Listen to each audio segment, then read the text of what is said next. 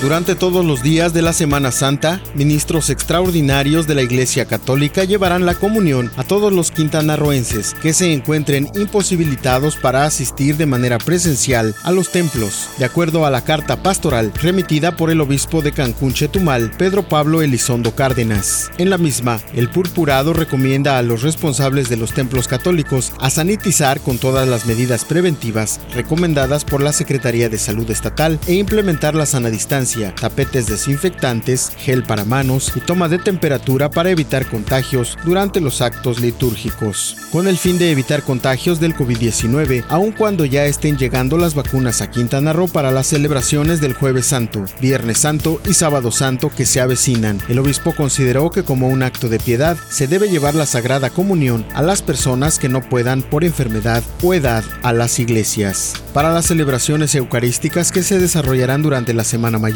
en los recintos católicos del 28 de marzo al 3 de abril. Se pretende atender al 73.7% de los quintanarroenses que se han declarado católicos, pero con todas las medidas sanitarias exigibles, sin realizar excepciones, demandó Monseñor Elizondo Cárdenas. Se buscará en el Jueves Santo, donde se lleva a cabo el lavatorio de pies, tomando todas las medidas higiénicas, se realice o se pueda celebrar de forma simbólica, así como la entrega de las palmas bendecidas previamente y entregadas el domingo de Debidamente sanitizadas.